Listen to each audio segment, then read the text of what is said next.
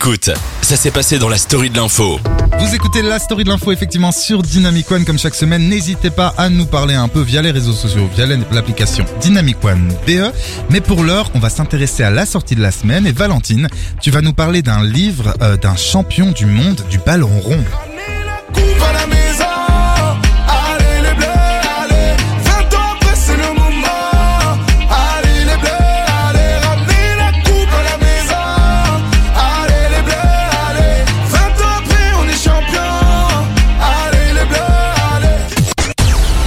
Alors, Toujours y croire est le nouveau livre d'Olivier Giroud, le footballeur de l'équipe de France. Son livre est sorti mercredi dernier aux éditions Solar. Donc il faut savoir, pour ceux qui ne connaissent pas, qu'Olivier Giroud est né le 30 septembre 1986 à Chambéry en France. Il est un footballeur international français et joue actuellement au poste d'attaquant à l'EC Milan.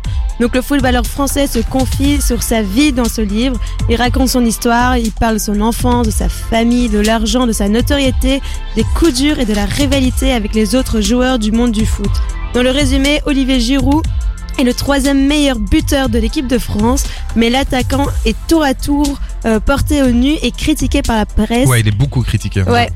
Et donc euh, passionné euh, par le ballon depuis tout petit, il est prêt à tous les sacrifices, il s'est acharné à croire en ses ambitions et il a réussi. Son éducation fondée sur le travail, le respect et l'humanité, sa force de caractère et sa foi en Jésus l'ont mené au sommet. Donc à 34 ans, Olivier Giroud a toujours envie de victoire et de titres. C'est l'histoire d'un joueur que rien ne prédestinait à une carrière hors norme, mais qui à force de détermination a réalisé ses rêves les plus fous. Il le dit lui-même, je me construis dans l'adversité, j'ai passé ma carrière à prouver que je méritais ma place, que j'étais légitime à mon poste ou dans une équipe. J'ai parfois eu le sentiment que la vie était injuste, mais je n'ai jamais renoncé. Donc euh, sa détermination, sa volonté et sa passion l'ont poussé à atteindre ses objectifs dans la vie. Le but de son livre est de montrer l'exemple pour euh, la génération future. Ouais. Euh, malgré les circonstances défavorables de la vie, il faut toujours y croire. Donc à C'est la beau, il fin, faut toujours y Ouais, croire. C'est super. Donc à la fin de son livre, le joueur euh, français remercie Jésus. Donc il dit merci Jésus pour ton amour, tu es ma force intérieure pour toujours y croire. Amen. Amen. Et comment est-ce qu'on se moque ici, quoi Mais je me moque. on en parlera après. Non, on se moque pas. Donc euh, après, pendant les matchs, parfois il va remercier Dieu euh, quand il a tiré un but. Donc voilà, le livre d'Olivier Giroud, Toujours y croire, aux, aux éditions Solar et à la Fnac au prix de 17 euros. Bah écoutez, moi j'ai pas envie de remercier euh, Olivier Giroud pour ce livre, j'ai envie de remercier Dieu.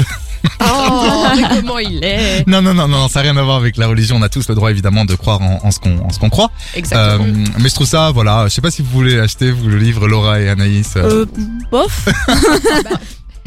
Moi, euh, enfin, le foot, voilà, c'est pas trop mon délire non plus. Ouais. Et je suis pas une fan de Giroud, donc je pense pas que j'irai jusqu'à dépenser 17 euros euh, pour relire son histoire, euh, bien qu'elle soit intéressante. payé comme ça. Ouais. C'est ça.